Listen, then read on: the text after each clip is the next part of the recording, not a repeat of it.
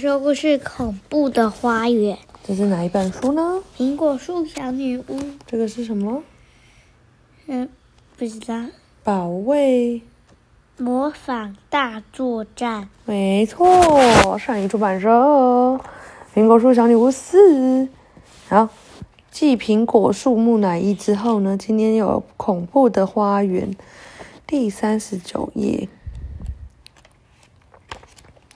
一定是佩特娜拉做的。等爸爸妈妈都回到屋里后，路易斯说：“一定是，我们去问问他。”雷亚瞪大眼睛看着这些树，看起来真可怕。兄妹俩一言不发地盯着这些裹得像木乃伊的树。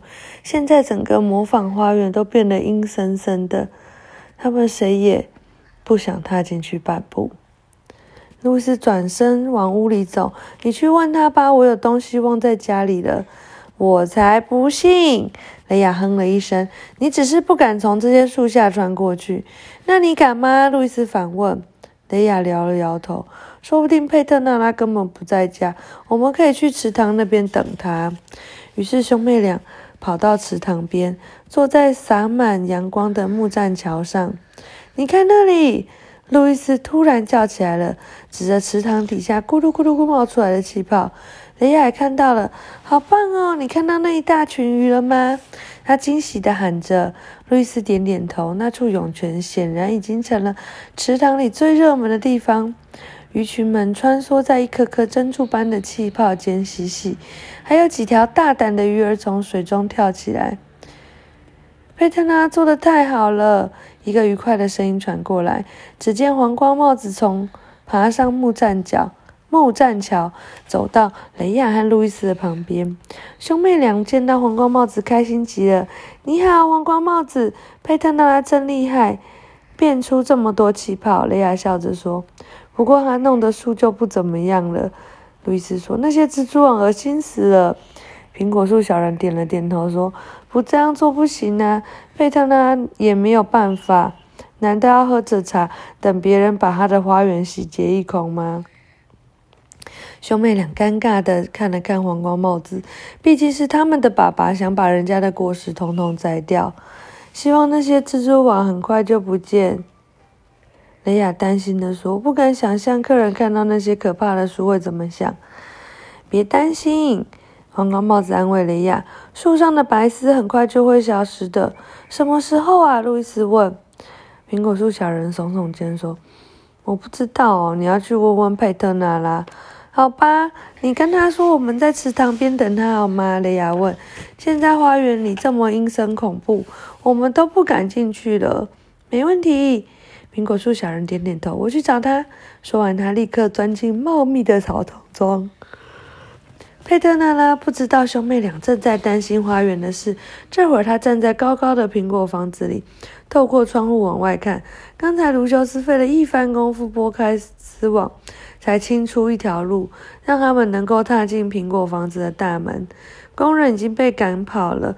佩特纳拉准备了茶和糖渍苹苹果，等潮儿来了，要好好答谢他们。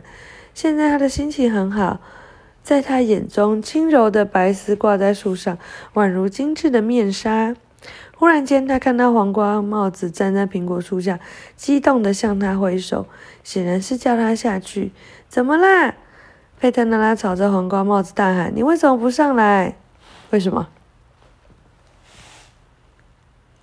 不知道。嗯，他是来干嘛的？跟他说话。跟他说什么？说那个孩子在下面。哇，exactly 耶！你这太厉害了吧？黄瓜帽子摇了摇头说：“孩子们在池塘边等你。你怎么知道他是要讲孩子？”嗯，不知道啊！你太厉害了吧！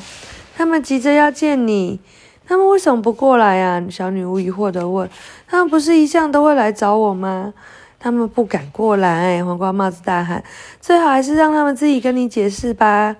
好吧，我马上下去。惠特拉立刻转身对卢修斯说：“麻烦你再带我去一趟池塘，池塘好吗？孩子们不敢过来。”不怕才怪！卢修斯嘟囔了一声，让小女巫爬上自己的背，然后扇动翅膀往池塘飞进飞过去。不一会儿，她便无声无息地降落在池塘边的草丛里。佩特拉从卢修斯背上滑下来，摇了摇口袋里的魔力苹果籽，一下子就变成正常的大小，穿过芦苇丛走了出去。哎呀，你吓了我们一大跳！雷亚和路易斯大喊，脸上挂着微笑。真抱歉，小女巫笑着说。接着，她认真的问兄妹俩：“我我听黄瓜帽子说，你们不敢踏进我的花园？”“是啊，花园太恐怖了，我连看都不敢看一眼。”雷亚说完又抖了一下。“会吗？”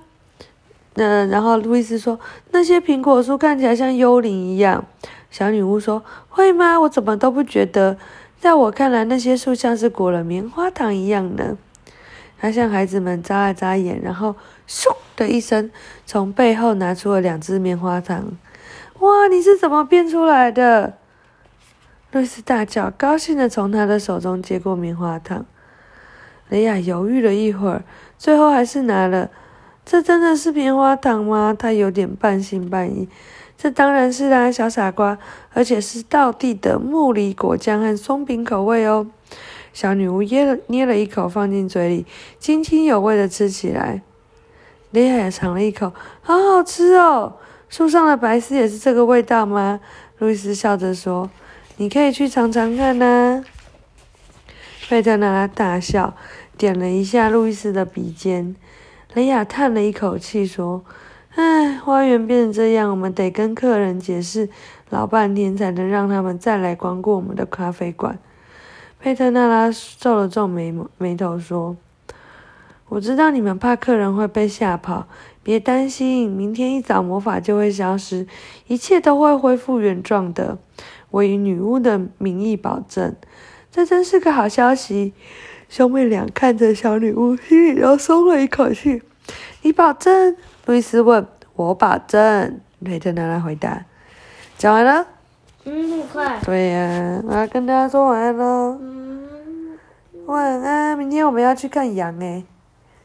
那么快？对呀，跟大家说新年快乐。新年快乐。没有了，拜拜。那么快。